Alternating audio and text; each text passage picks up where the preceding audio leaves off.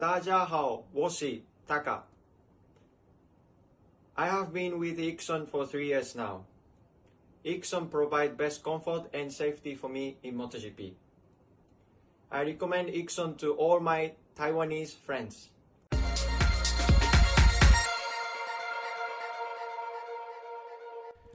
本集节目由 Ixon 赞助播出，Ixon Ride Your Way，一起体验 MotoGP 的魔力吧！欢迎回到摩托杂谈，这里是摩托笔记的 Podcast 频道，我是摩托笔记的浩编，打电话主编啦，我鼻塞啊，再来哈，这个是诶诶、欸欸，我有发，我有发，我有发一篇文章在那个睡的上面的哈，这个睡的是什么？睡的啊，睡的是什么？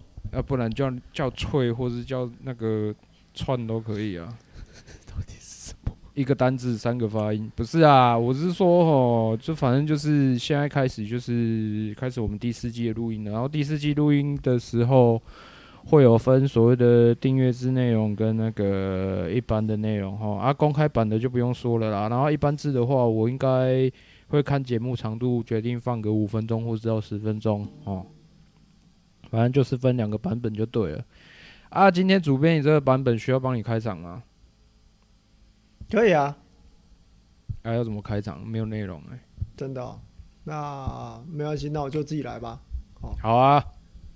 好了，那就就欢迎回到摩托杂谈了。我们今天是二零二四年赛季哦，新的节目，新的新的节目哦，新的节目。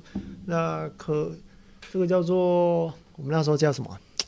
这个叫什么？车手。人物谈啊，车手人物谈，哎，就是我们每一集啊会花个十到十五分钟跟大家介绍一位车手啊，只有十到十五分钟哦，啊，啊不然呢？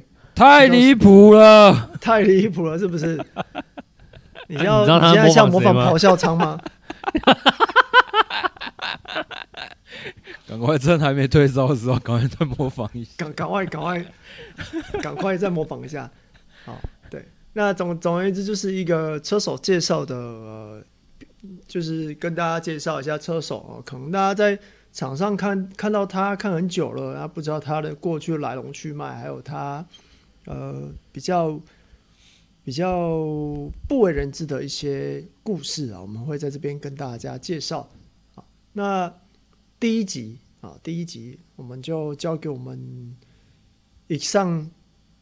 干爹的车手啊，同时也是我们 Aprilia 的队长啊，就是我们的 Alex Espargaro 啊，我们的大一。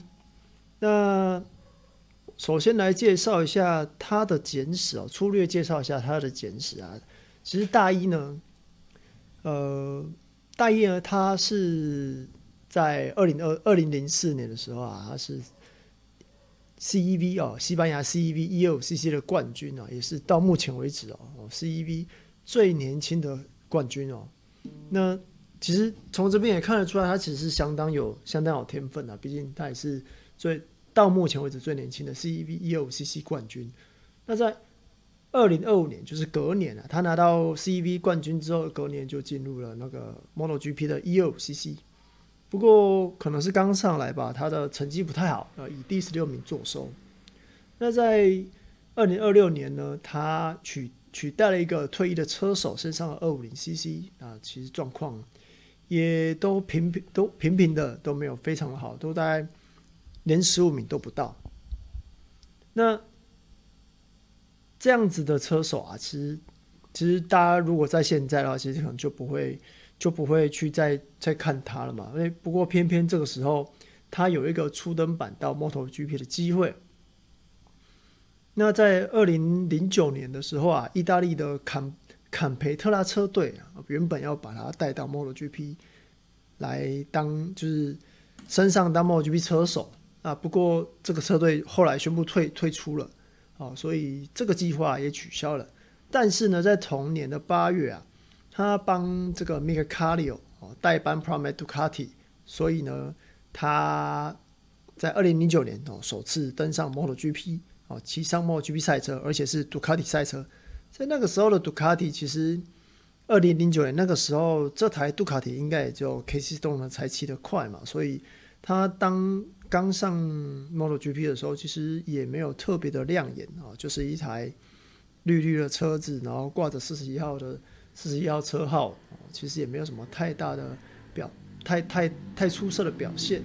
那隔年呢，他也出赛了整个赛季。二零一零年的时候出赛整个赛季，不过后来因为伤势啊，然后因为比赛意外搞到搞了他在二零一零年、二零一一年的时候没有办法续约哦，在二零一一年的时候，现在被下放到 Moto2 车队。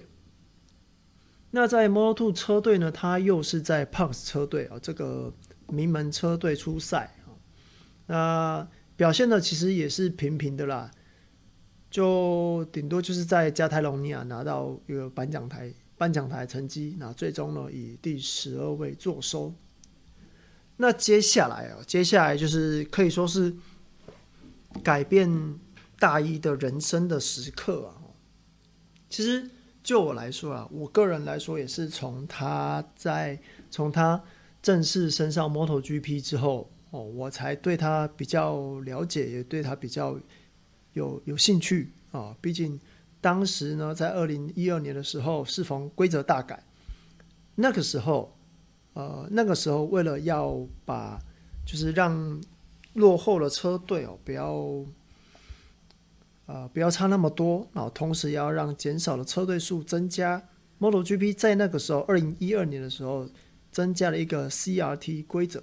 那这个 CRT 规则呢，简单来讲就是呃 WSBK。等级的赛车，然后跟 MotoGP 一起竞争。那在这个规则一上路啊，Aprilia 马上就用 ART 赛车重返 MotoGP 嘛。那而大一呢，他也用 ART 车手身份哦，重新回到 MotoGP 级别。然后啊，在接下来的两年呢、啊，他都是最快的 CRT 车手，那名次呢就都排在第十一名跟第十二名，就是以以年度积分来说啦，其实。第十一名跟第十二名这个位置呢，以以以赛车的性能啊，跟当时哦当时的外星人的那个排名排下来，其实大概就是大概就那个位置了，对，所以也不能说表现的不好。那毕竟那台车就是就是 WSBK 就不同规格的车嘛。